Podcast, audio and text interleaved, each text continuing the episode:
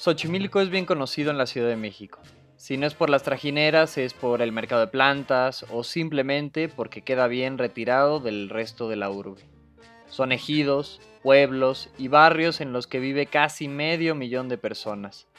Pero lo que tal vez no es muy sabido es que esta, junto con Milpa Alta, la Magdalena Contreras, Tlalpan y Tláhuac, forman parte de la zona de recarga de la capital. Estos sitios sirven como pulmón urbano todo el smog que produce el resto de las alcaldías es absorbido en gran parte por esta zona, y es por eso que por tantos años la mayor parte de la región permanece rural. En la actualidad, el lago de Xochimilco es lo que queda de la memoria de sus más viejos habitantes, y tal vez será el único recuerdo de naturaleza que quede en la historia de este valle de concreto. Es un sitio muy golpeado, y no por sus habitantes, el golpe más reciente comenzó hace más o menos dos años.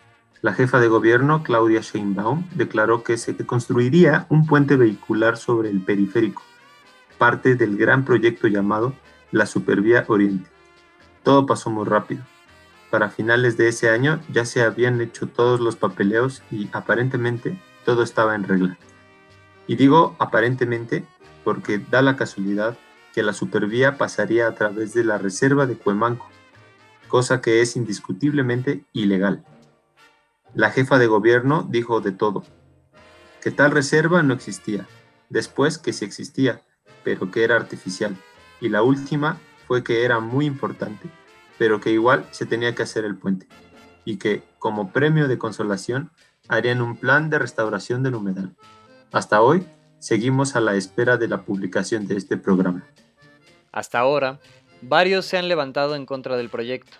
La Asamblea de Barrios de Xochimilco y Xochimilco Vivo son solo algunos de los que todos los días hacen rondas, bloqueos y dedican su tiempo y arte a publicar información, divulgar en foros y elaborar declaratorias y pancartas. Todo lo posible por detener este proyecto, incluyendo dos amparos que no sirvieron de mucho, ya que, aún aprobados, la construcción continuó. Hasta el día de hoy, como escuchas, habría que cuestionarnos la pertinencia de un tema que nos atañe a los capitalinos desde distintos aristas como la movilidad, el medio ambiente y la participación ciudadana. Es decir, tener en cuenta si estas problemáticas nos afectan de manera directa o indirectamente como comunidad. ¿Qué sabías de esta problemática? Buenas tardes a todos. Mi nombre es Matías y están escuchando el episodio número 14 de Hilo Negro a través de Radio Nopal. Hoy tenemos un programa muy especial. Primero que nada, porque eh, invitamos a Juan Blanco, un habitante de Xochimilco que además de vivir ahí, lleva más o menos 15 años en procesos de lucha y defensa de ese territorio. Y además es eh, parte del proyecto Axolotlán, un videojuego que de hecho la trama es en Xochimilco, en los canales, y el personaje principal es un ajolote. Además de esto, queremos darle la oficial bienvenida a Vito Valverde como parte del equipo de Hilo Negro. Eh, bienvenido, Vito.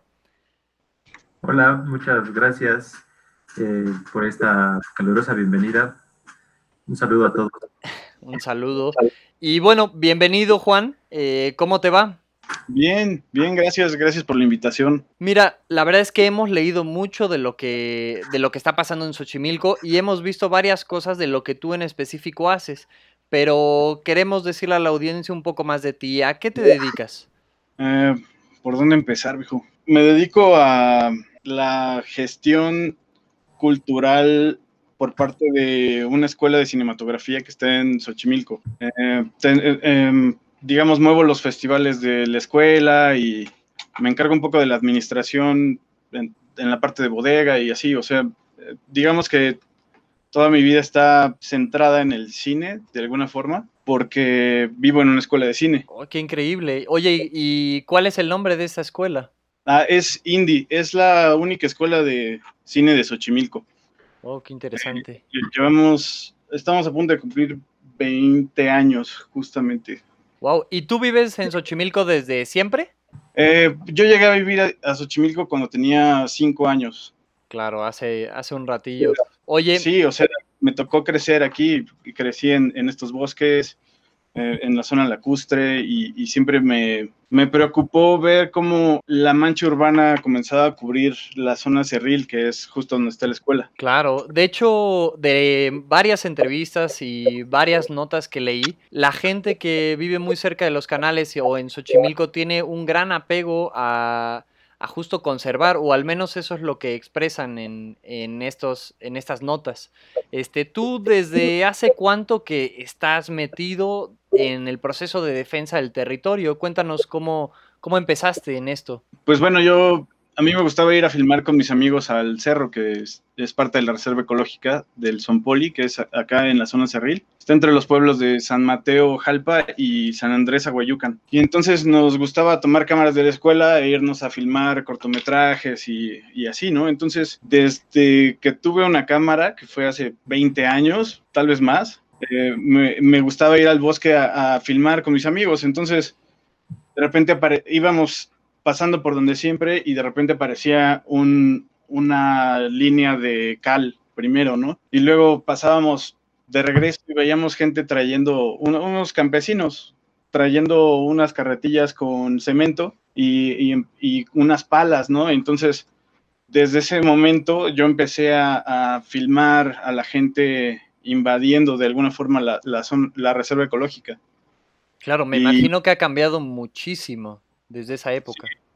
Sí, justamente, y, por eso, por eso decidí que Ajolotlán se centrara en, en, esa defensa del territorio, pero por muchas razones, pues bueno, yo, yo quería de alguna forma, si, si me iba a dedicar a algo de lleno, a una pasión, algún proyecto de, de con, digamos, con todo mi esfuerzo, quería que cubriera todos esos, esos aspectos de mi vida, ¿no? O sea, que la lucha que siempre he tenido de defender como estos bosques y, pelearme con la gente que llega. Eh, de repente, de repente veo nuevos cimientos de casas y veo gente construyendo y voy a, he ido hasta enfrentarlos, ¿no? A decirles como, no sé si saben, pero esto es reserva ecológica, hay un programa de manejo, ah, está prohibida, prohibida la construcción, la venta de terrenos, la, tala, todo esto, ¿no? Y, y, siempre, siempre acaba mal o sea, no hay, no hay una forma buena de, decirle eso a alguien que está construyendo algo por su familia, por su patrimonio.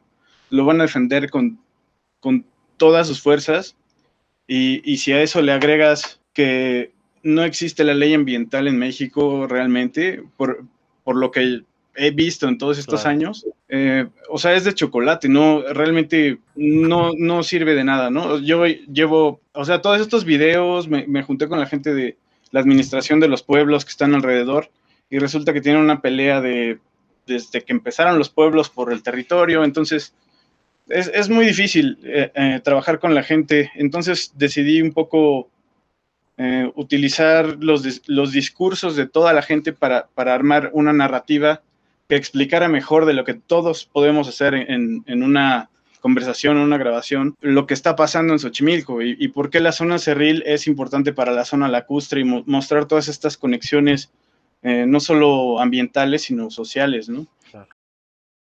Eh, mi nombre es Jair, soy antropólogo, soy de Xochimilco. Un humedal es un sistema eh, ecológico que se encuentra actualmente en la parte sur nada más de la Ciudad de México, donde hay una diversidad de especies, una diversidad en la cual pues al hacer la construcción pues, va a afectar, ¿no? Por lo tanto, los humedales dentro de la cuenca de México es importante porque es un pulmón natural eh, que eh, abastece, pero también drena y capta agua para la Ciudad de México, y en, parte, en específico en la parte sur de, de la Hola, ¿qué tal? Mi nombre es Santiago de Urioste, soy estudiante de Ingeniería Ambiental de la Universidad La Salle y vivo en la colonia Condesa en la Ciudad de México. Y bueno, a mi entender, los humedales son zonas de transición en las que se retiene y almacena agua. Normalmente tienen una flora característica, eh, la cual puede ir variando también el tipo de humedal, porque hay distintos tipos de humedales. Y bueno, estos espacios son muy importantes ya que nos brindan distintos servicios ecosistémicos un ejemplo podría ser que influyen mucho en, el ciclo hidrológico o en la migración de algunas especies. Y, y bueno, también son importantes para los asentamientos humanos, ya que de, a partir de ellos se puede pues, obtener agua potable. Soy originario de Xochimilco, que me dedico, entre otras cosas, bueno, actualmente estoy terminando la licenciatura en psicología. ¿Qué es un humedal? Es generalmente una superficie de tierra plana que se inunda de manera continua o intermitente, en este caso con, la, con las lluvias. Pero en el caso de Xochimilco es muy recurrente porque todavía son zonas fangosas. Entonces, eso genera, eso genera vida, genera migración de aves, genera todo un ecosistema acuático eh, que incluye pues obviamente anfibios, eh, aves y hasta peces. En el caso también de Xochimilco pues se tiene ya la migración en la pista olímpica de remo y canotaje, se tiene la migración de pelícanos que vienen desde Canadá en esta época de invernal. Okay. Claro. Oye, ahorita que estás hablando como de ese, de ese vínculo y tratando de enfocarnos un poco en este conflicto que, existe actualmente en el humedal, eh, entiendo que hay como muchos términos de lo que es un humedal y, no le queda muy claro a, a, la gente en general. De hecho, a mí me costó trabajo como realmente entender cuál era su función y qué es, qué entendemos por qué es un humedal. ¿Podrías ayudarnos un poco a descifrar esto, esto como qué entiendes por humedales y para ti qué significa? Bien, eh, bueno, un humedal. En general los humedales son ecosistemas que tienen muchas funciones para todo, todos los ecosistemas que los rodean, ¿no? En este caso, si estamos hablando de la ciudad como un sistema artificial, aunque ya solo quede esta zona lacustre rodeada de ciudades y, y siendo absorbida cada vez más rápido, Xochimilco sigue siendo muy importante para el clima de, de la ciudad, ¿no? Vivimos en una cuenca, entonces el, el efecto invernadero de todos los gases que se, se, condensan dentro de esta cuenca aumenta la temperatura y entonces Xochimilco lo que hace es absorber esa temperatura, e, ese, ese exceso de, de calor y, y, nivelar, regular, ¿no? Es un regulador de la temperatura. Claro. Ese es el término eh, científico. Además de, de todo lo que significa Xochimilco, ¿no? Eh, estamos hablando específicamente de este humedal, pero en realidad tienen muchísimos servicios ecosistémicos, eh, sobre todo para, para, la flora y la fauna, que pues creo que es, eh, es un poco obvio por qué son importantes, ¿no? Claro, de hecho, yo estaba escuchando que los humedales en general en el mundo albergan al 40% de las especies del mundo y así 8000 tipos de plantas, este, tienen mucho, mucha diversidad.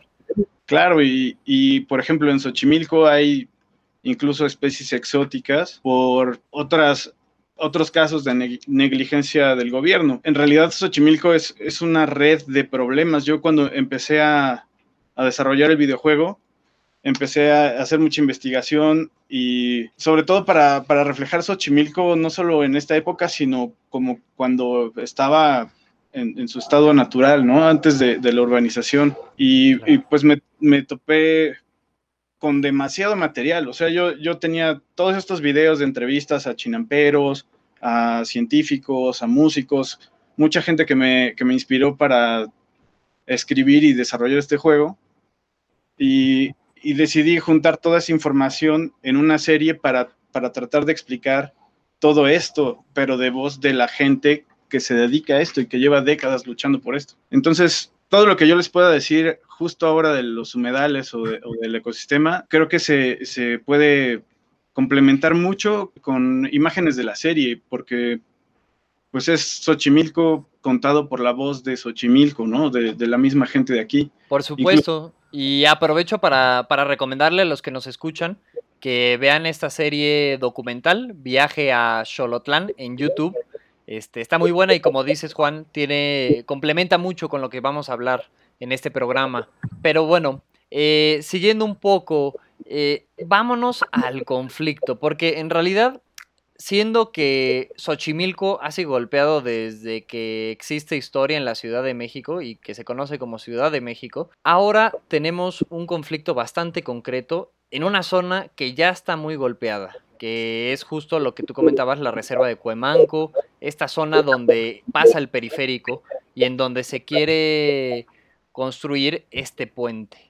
¿Qué, implica el puente? Tú que estás ahí, que tienes relación con los movimientos que están ahí dentro de, la defensa del territorio, este, ¿qué implica este puente a nivel ambiental, pero también a nivel habitacional, cultural, incluso económico?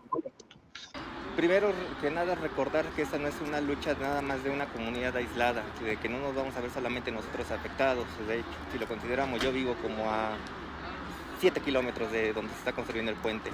Pero hay que recordar que los humedales son precisamente vasos regulatorios o focos regulatorios de la temperatura a nivel mundial. Entonces, si se destruyen todos estos ecosistemas, la temperatura va a seguir en aumento en el planeta. Eh, otra, otra cuestión, o sea, Xochimilco es patrimonio cultural de la humanidad. Tiene esa calidad pues desde 1980 y no recuerdo la fecha 86 87 más o menos. Este y está está tiene apoyos de la ONU de la UNESCO para eh, mantenimiento de toda esa zona, lacustre.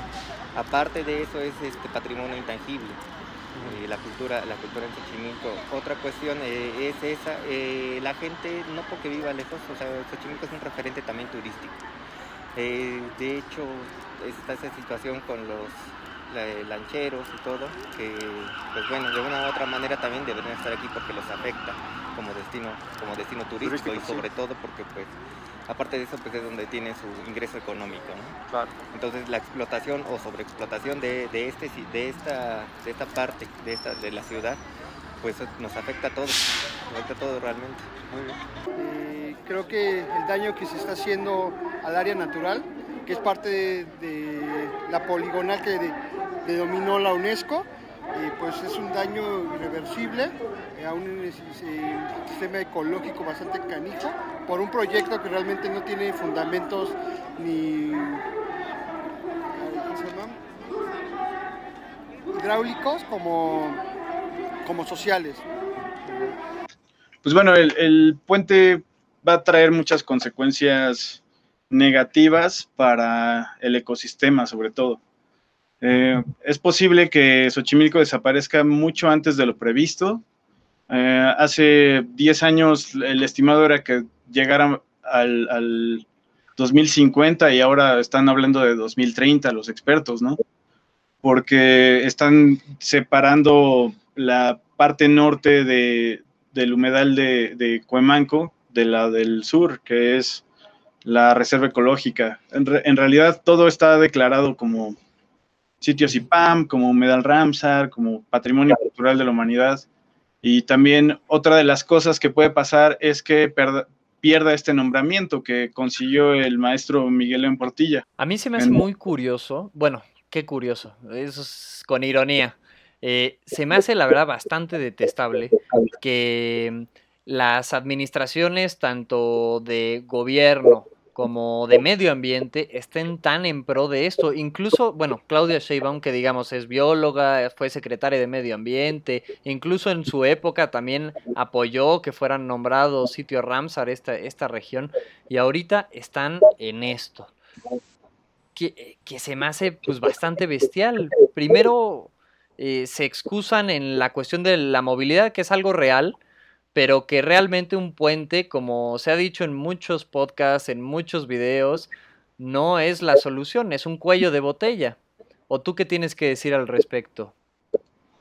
Eh, bueno, sí, o sea, siempre que generes más calles va, va a generarse este fenómeno llamado, conocido como tráfico inducido, que básicamente es eso, ¿no? Más calles, más intersecciones, más cuellos de botella, más coches. Realmente se hacen los coches para llenar las calles. Claro. Y además, justo lo que dices tú, coches, porque acá estamos dejando de lado otro tipo de sistemas de transporte.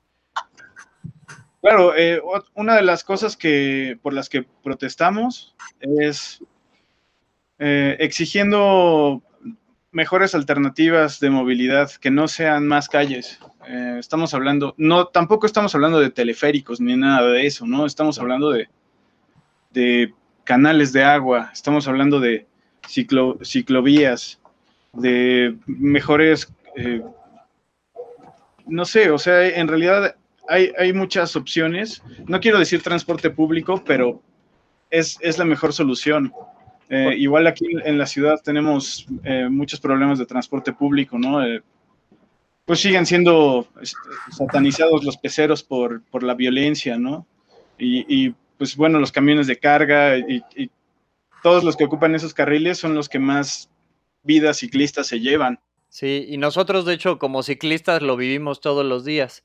Este, y como tú dices, la mayor parte de la gente que cruza por esa zona, pues viaja en transporte pues viaja público. Yo tengo otra pregunta al respecto, ya un poco anclando, anclado como a toda esta cuestión de, de movilidad y el tráfico. Bueno, se, se, impuso como este, este puente, esta, esta construcción, y digamos, los, los lugareños, la gente de los barrios de Xochimilco y alrededor, de manera general, ¿qué se ha hecho? ¿Qué, qué efecto ha tenido como, como protesta, como sus demandas, ¿no? Porque están teniendo afectaciones reales.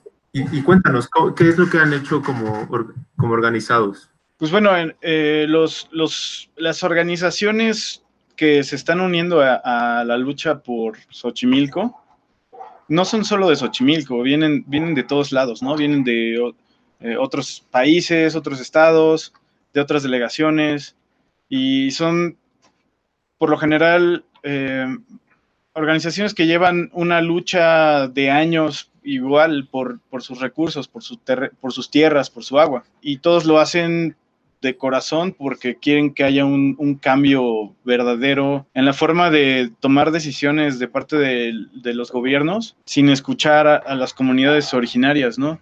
O sea, lo, lo, que exigen es también que ellos, ellos saben sus problemas, ellos viven ahí.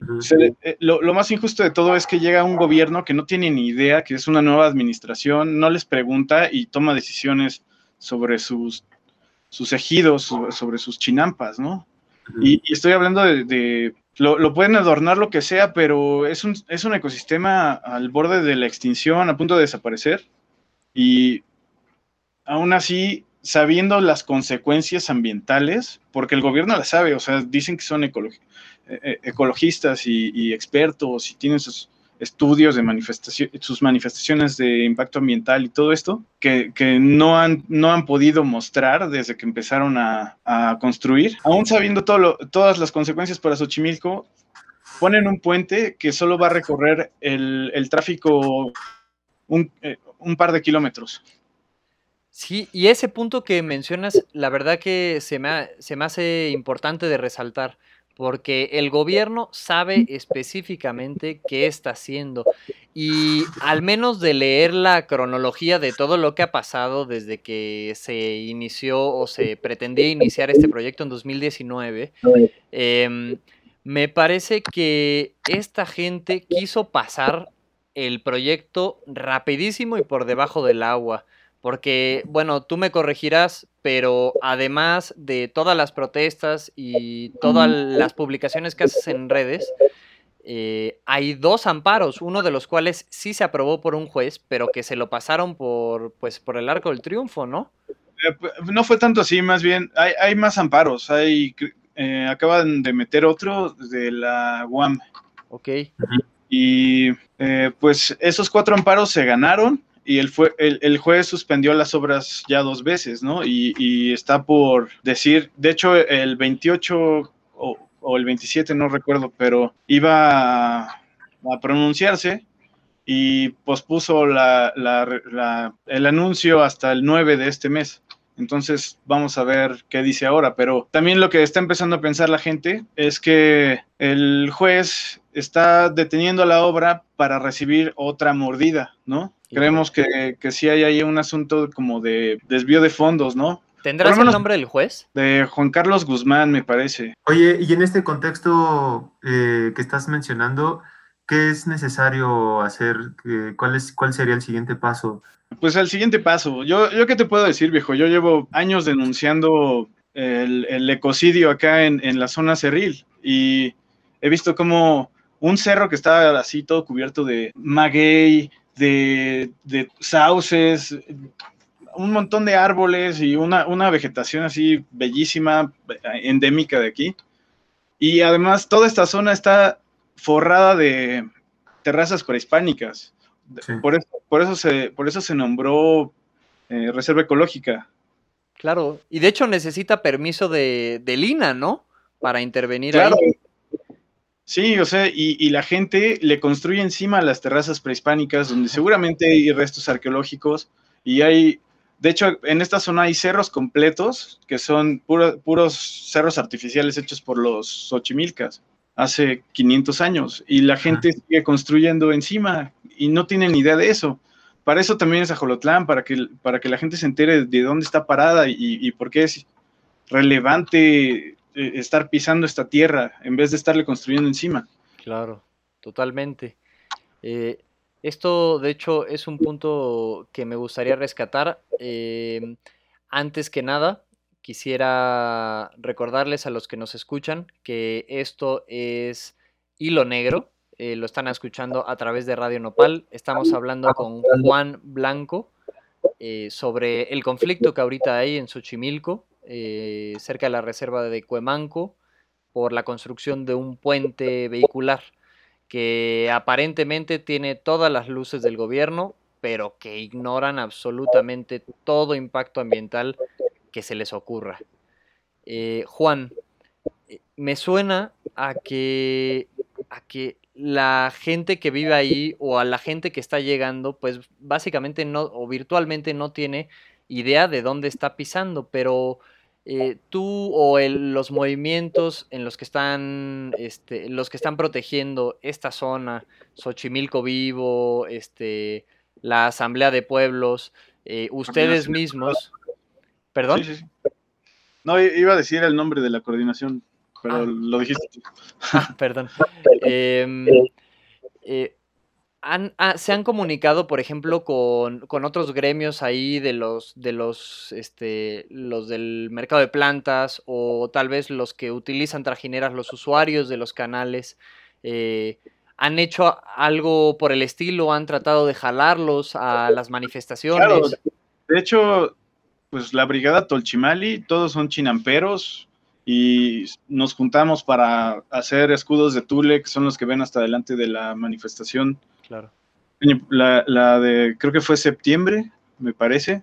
En la serie igual pueden ver como la lucha cronológicamente, porque, o sea, yo estaba, yo estaba desarrollando el juego y de repente empieza a pasar esto y no, no me pude separar de, de esta lucha porque es una lucha en, en la que me sentí por primera vez eh, con esperanza, ¿no? De que la gente de aquí quiere preservarlo y, y quiere que todos se enteren por qué es importante. Y entonces me, me centré en eso y tuve que dejar un poco de lado el juego. Nunca dejé de trabajar en él realmente, pero, pero sí consume mucho, mucho tiempo, mucho esfuerzo estar luchando y que no te estén escuchando de gobierno. Y, y esto te lo pueden decir todas las organizaciones. Claro. Es Eh, desgastante. Sí, sí, sí. Y, y- y te consumen todos los aspectos de la vida, pero es, es algo en lo que creemos. Creemos que si, que si no se salva Xochimilco, no se puede decir que no luchamos. No, fue, es resistencia. Y yo, francamente te lo digo, pienso que todavía hay camino eh, y todavía hay Hay posibilidad. Sí. Eh, De hecho, en, esta última manifestación de Xochimilco al Zócalo, vi, vi rostros que vi en toda la batalla, ¿no? O sea, ya, ya empiezo a reconocer a las organizaciones y a la gente, cuando en realidad todos estamos ahí lo más unidos que podemos, pero sin preocuparnos por ese otro lado. Digamos que todos están haciendo la lucha desde su trinchera, porque queremos que, que la lucha siga creciendo, que no, no queremos como empezar a tener problemas políticos ni, nada ni nada por el estilo. claro. Esta no es una lucha electoral, no estamos en contra de ningún político en específico, estamos en, en contra de la forma en, en la que funciona la política, no solo aquí, en, to- en todo el mundo, ¿no? Claro. La- las mineras llegando a otros países, destruyendo todo y, y mostrando sus fotos de turismo de primer mundo, ¿no? E- Eso es, es una lucha mundial. Sí, y a favor de la vida. Totalmente. Y pues si, si no luchamos ahora, no, no nos queda mucho tiempo. Y, y la pandemia es una de las cosas que nos lo recordó. A pesar de la pandemia, estamos allá afuera todos, con disfraz de ajolote, con nuestras bicicletas, eh, rodando por la vida, ¿no?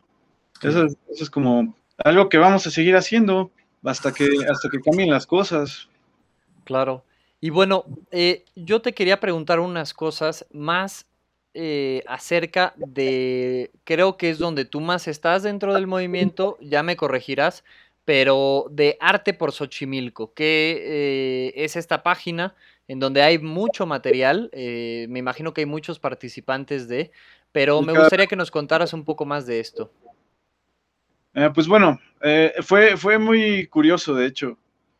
Yo estaba eh, Brice y yo, que somos Itoa Games, o sea, ella y yo empezamos este proyecto hace dos años, 2017. Pues, pues estábamos, yo, yo hacía como modelos 3D y Brice estaba pintando con acuarelas todos los modelos y estábamos como haciendo la propuesta visual del juego, haciendo demos y, tratando de, contar esta historia, ¿no? Y empezamos a hacer la serie para mostrar todos esos procesos y, el progreso del, del, juego para que se fueran involucrando las personas que se interesaban. Y pues estábamos pensando que podríamos hacer que participara más gente en el desarrollo del juego si descentralizábamos eh, el estudio, ¿no? O sea que que aprovechando la, era de la comunicación en la que estamos, podríamos invitar a gente a trabajar en el proyecto desde sus casas. Y entonces estábamos desarrollando como toda esta plataforma, esta idea, y empezó la construcción del puente vehicular y pues empezamos a escuchar más de esto, nos, quisimos unir y,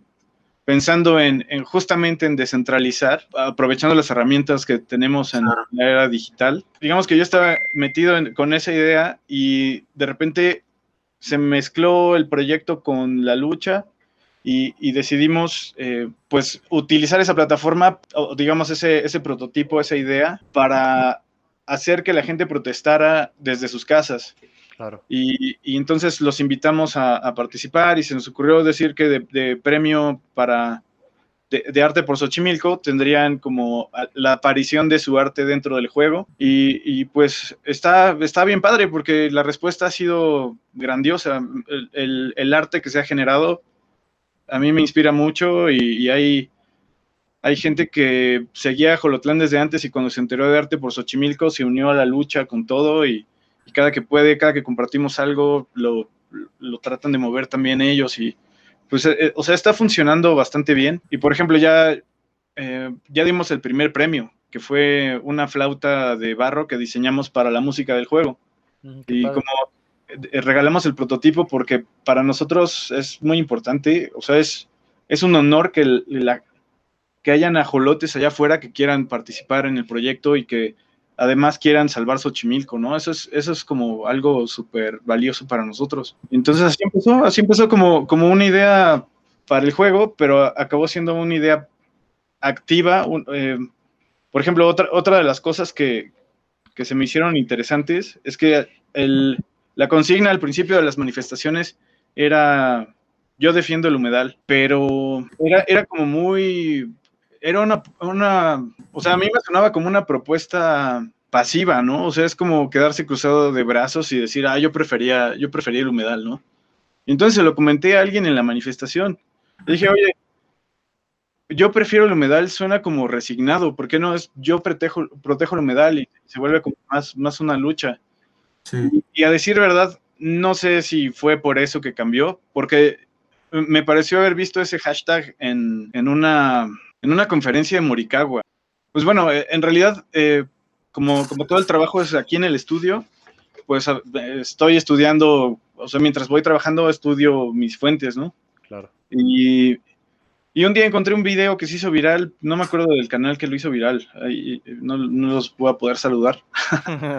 pero, pero, me acuerdo que vi un, a un científico que se veía eh, japonés limpiando así con un, vaso de agua sucia y le echó un, polvo y lo revolvió y se hizo totalmente transparente. Y dije, órale, qué chido. Y entonces me puse a estudiar y resulta que es Marino Morikawa, es un doctor biólogo nanotecnólogo que en Perú, en el humedal del cascajo. Lo rescató, ¿no? Por completo. Sí, sí, porque él, él de niño iba con su papá a nadar ahí, ¿no? Entonces se fue a estudiar a la universidad y cuando regresó su papá le dijo, ven, te quiero enseñar algo. Y fueron al humedal y estaba todo contaminado, así habían hasta cerdos flotando y, todo lleno de basura, todo cubierto de lirios. Y entonces eh, a él le llegó tanto que se, pidió un préstamo en el banco, se fue a, Japón, desarrolló una nanotecnología y regresó y la aplicó en Perú y con ayuda de la gente del pueblo limpió el lago y las aves migratorias volvieron. Entonces se me hizo una historia así fantástica y... Inspiradora, ¿no? Sí, y, justamente, eh, pues me inspiró mucho, tal cual, ¿no? Y cuando eh, pasaron meses de, que vi ese video y de repente me llegó una notificación de que Morikawa iba a estar en el Senado, ¿no? Y pues no conseguí eh, pases de prensa. Aún así me hice un gafete, me puse un chaleco, hice como que era reportero, ¿no? Y así te pasaste. Ajá, y, y, me, y, me, dejaron pasar así al Senado, como con un gafete falso. no, sé, si debo decirlo así. Está bien, está bien. Pero el caso es que eh, Marino dio su conferencia, fue genial, ahí habían unos senadores dormidos, mm. y habían unos magnetes que le dijeron que, querían agua en no sé, la presa de no sé dónde, y que se lo querían llevar. Así, ¿no? Que se les veía el, dinero en los ojos. El caso es que la gente hizo preguntas, la sala estaba llena, ¿no? Le hicieron muchísimas preguntas y dijeron, bueno, ya la última pregunta, pero les vamos a pasar papeles para para ver si les podemos responder las preguntas escritas, ¿no? Por, por internet. y entonces yo dije, ah. pues bueno, ya escribí mi pregunta. Le dije, estoy haciendo un videojuego y quiero ver si, si puedes hablarme un poco de Xochimilco, porque de eso trata, ¿no? Algo así, algo así le escribí. Debí guardar esa nota. Entonces pasaron todos los papeles y ya, ya solo quedaban dos. Y, y entonces vemos a la, a la vocera diciendo, bueno, ya la última. Y entonces veo cómo baja una, hoja y empieza a leer, estoy haciendo un videojuego. y entonces a Marino le pareció interesante y dijo, bueno, los del videojuego, vengan. qué bueno. Y ahí fue lo que grabaron para el para Viaje a Jolotlán. Sí, conseguí su contacto, su, su, empresa trabaja en, humedales de todo el mundo tratando de implementar esta tecnología y otras, ¿no? Como eh, plantas de tratamiento de agua y, en vez de hacerlas eh, centrales, las hacen por, por etapas, ¿no? Entonces tienen menos impacto eh, ambiental porque son, son modulares y no sé, es súper interesante, ¿no? y entonces se me, ocurrió que si el juego le fuera bien, a mí me gustaría invertir en ese tipo de proyectos. Claro. A ver, cuéntanos un poco más de Ajolotlán ya de manera como un poco más puntual digamos, sabemos que es un videojuego, pero en sí, ¿de qué consta? ¿De qué trata todo esto? Eh, bueno, eh, Ajolotlán, una, una última cosa antes de, hablar de Ajolotlán. Gracias por darme este espacio para hablar de mi proyecto, porque he eh, haz de cuenta que los últimos dos años he estado tratando de, moverlo, ¿no? Me entrevistaron del, Universal, de, de TV Azteca, de Capital 21, así un montón de entrevistas, pero todas salían mal, por alguna razón. Incluso, incluso cuando vinieron de TV Azteca a entrevistarme, me dijeron, oye, ¿me puedes pasar un video del ajolote en esta memoria? Y cuando la metí a mi máquina, se, quemó y oh. estuve como dos meses sin trabajar. Entonces, ahí yo sentí que de alguna forma, tal vez TV Azteca tenía algo que ver con lo que estaba pasando en Xochimilco y empezó, ¿eh? empezó la noticia de que acababan de construir en la zona de conservación unos sets para una serie que, se llamaba Hernán. Sí, sí, sí. Y, entonces eh, yo siento que en realidad ellos me hablaron para sabotear el proyecto porque no les, ya, ya estaba la serie arriba y entonces yo sentía que a lo mejor era peligroso para ellos por, algún plan raro que tuvieran en los ejidos de San Gregorio, que hubiera un proyecto que hablara de, la conservación de Xochimilco, ¿no? Que fuera como todo su, objetivo y además fuera un videojuego, porque puede ser, puede hacer mucho ruido. Y pues al final salió que les metieron una multa de 80 millones de pesos y, nunca la pagaron. Creo que, creo que al final se las dejaron en 5 millones o algo así. Pero quién sabe, o sea, ya Después de eso llegó Amazon a querer construir en, la misma zona. Entonces, pues así está la cosa, ¿no? Como que hay, hay demasiados proyectos de urbanización. y Muchos de- intereses dentro de la misma zona, ¿no? Es lo Así que me es. parece. Y, y bueno, en cuanto a... Es que a mí la verdad me parece muy interesante. Yo vi en los videos cómo, cómo este, se veía el ajolote nadando. La verdad es que es un trabajazo. Este, Bueno, ahora sí hablemos de Ajolotlán. Cuéntanos, cuéntanos. Bueno, a ver, muy interesante. una, una de las cosas que siempre me preguntan es que cómo se pronuncia, ¿no? Axolotlán. Porque, porque hay gente que dice Ajolotlán, otros dicen Axolotlán, otros dicen Axolotlán, y entonces, y entonces no, hay, no hay como un consenso al respecto, pero, pero siento que eso le da más variedad a- al, al juego, de alguna forma, ¿no? Y, y, pues es, es como pronunciamos México. En realidad se dice México, Claro. Pero, pero nosotros decimos México porque está escrito con X. Entonces, ¿cuál- la, la que gustes, más bien, ¿no? Claro. En realidad es, es Axolotlán formalmente y Ajolotlán para la banda. Pero pues ahí como, como gusten. Oye, Y, ajá, ¿Y, y, y, de, y de qué va el juego? ¿Qué, qué- pues bueno, es que sin darnos, sin, sin decirnos así tanto, digamos, para que, para que quede el misterio, pues, pero, pero ¿de qué trata? una sinopsis breve, ¿no? Ah, En el, en el, en el sitio oficial pueden ver como todo el argumento general, como el, el inicio de, de la historia. Claro. Y, y, pues bueno, todo lo demás es un- una reconstrucción de Xochimilco en, en distintas épocas y además eh, es, un, es un viaje cósmico. Yo, yo, creo que, yo creo que raya en el territorio del teatro cósmico. Estamos hablando de fuerzas de la naturaleza representadas en, en- en encarnaciones físicas, ¿no? Eh, tenemos personajes antropomórficos o, o mutantes. Pueden ser, pueden tener forma animal o de persona. Y es- estamos como explorando el, el tema del nahualismo. Oh.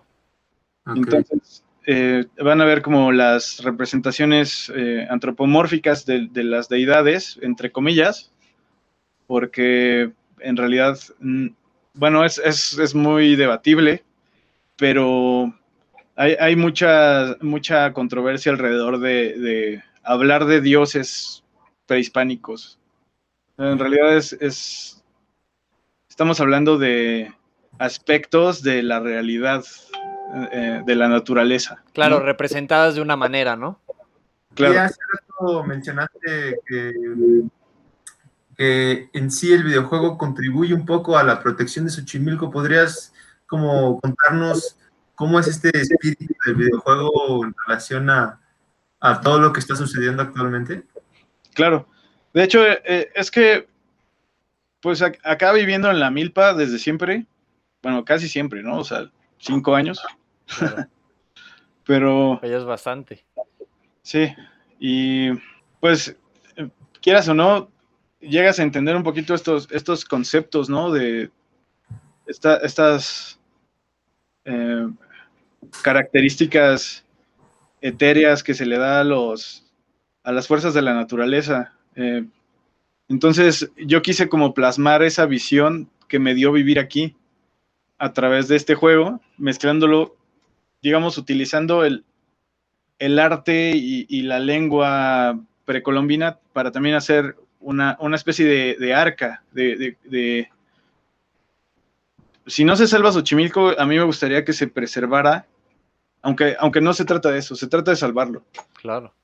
pero se, se trata de, de tener una, una representación fiel y honesta a- de, de lo que es la- la- el paisaje lacustre del sur, Claro. que todavía se puede ver.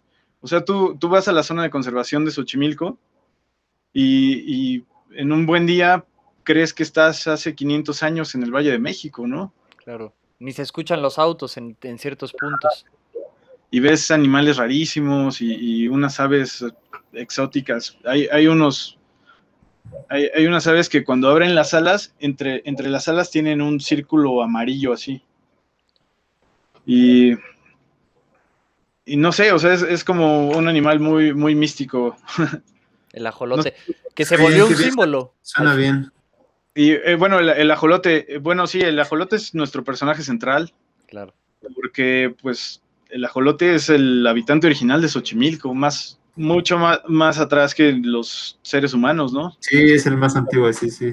Evolucionó en esta cuenca y adquirió esa habilidad de nunca mutar, de siempre ser un, un joven, ¿no? Nada más por estar en, esta, en este ecosistema que en realidad él, él era el, el máximo depredador del, del agua. Wow. Eh, solo tiene acosiles, ninfas de libélula y todo esto, ¿no? Que, bueno, él tiene de- depredadores, pero son aéreos. Claro. Y ahora, ahora con la introducción de... Ah, bueno, también está la, la serpiente acuática, pero el, el ajolote se comía todo lo demás, ¿no? Entonces, eh, ahora están estas especies eh, introducidas, que son la carpa, la tilapia. Me parece que también trajeron trucha y lobina, pero no sobrevivieron a las, las condiciones del agua. Y pues sí, o sea, han habido, ha- han habido muchísimos eh, casos de afectaciones al, al agua durante más de un siglo, ¿no? Entonces, eh, lo, que, lo que quería hacer yo es mostrar desde la piel del ajolote lo que está viviendo, ¿no? A lo largo, lo que vivió a lo largo de la historia, el entubamiento de los manantiales, luego eh, eh, la, la introducción de especies exóticas, de agua sucia, la extinción de la ostra endémica de Xochimilco, por lo mismo, porque, porque echaron todo el drenaje a Xochimilco Sí. para, para rellenarlo en los 50. Sí, No, ma- no, es que está, está cañón. Da Sí, pa' o sea, era, era como un ejercicio de empatía, o que, la- que el, el jugador se, se sintiera como un ajolote y dijera, no, pues ya no voy a tirar nada al agua, porque pobre ajolotito, ¿no? Claro, Porque es la- verlo desde los ojos de, del- este monstruo de agua, ¿no? Como, como se traduce. Así es. Oye, Juan, eh, se nos está acabando el tiempo, pero bueno, eh, te queremos agradecer eh, esta conversación, esta entrevista, este ejercicio, ¿no? De, de dar a conocer tanto las problemáticas y tanto el proyecto que estás haciendo con la Shortland. Eh, bueno, quisiera, quisieras compartir este, tus redes eh, de los proyectos que estás realizando y de los, de. Sí, bueno, eh, si quieren saber más de Ajolotlán, eh, el sitio oficial es, es buen punto de entrada. También la serie, pero ahí van a encontrar todo y, y conexiones a todas las redes. Pero, como se me ocurrió la genial idea de hacer todos los gráficos gigantes, entonces tarda un poco en cargar, pero pues denle tiempo y no se, no se van a arrepentir. Claro, perfecto. Sí, la verdad Y- yo lo revisé, está muy, muy, muy bonito. Bueno, pues buenísimo. Muchas gracias, Juan. Muchas gracias, Matías. Muchas gracias a Radio Nopal. Este fue el programa número 14 de Hilo Negro. Y bueno, recuerden que también nos pueden seguir por nuestras redes de Instagram, eh, arroba radio.hilonegro y arroba Nopal. Eh, recuerden también que pueden escuchar el programa en formato de podcast a través de Spotify. Y también tenemos muy buenas sesiones de mezclas y selección de música que pueden encontrar en Mixclub. Eh, quédense en Radio Nopal para que deleiten su oído con Payola, que es el siguiente programa. Hasta la próxima, amigos.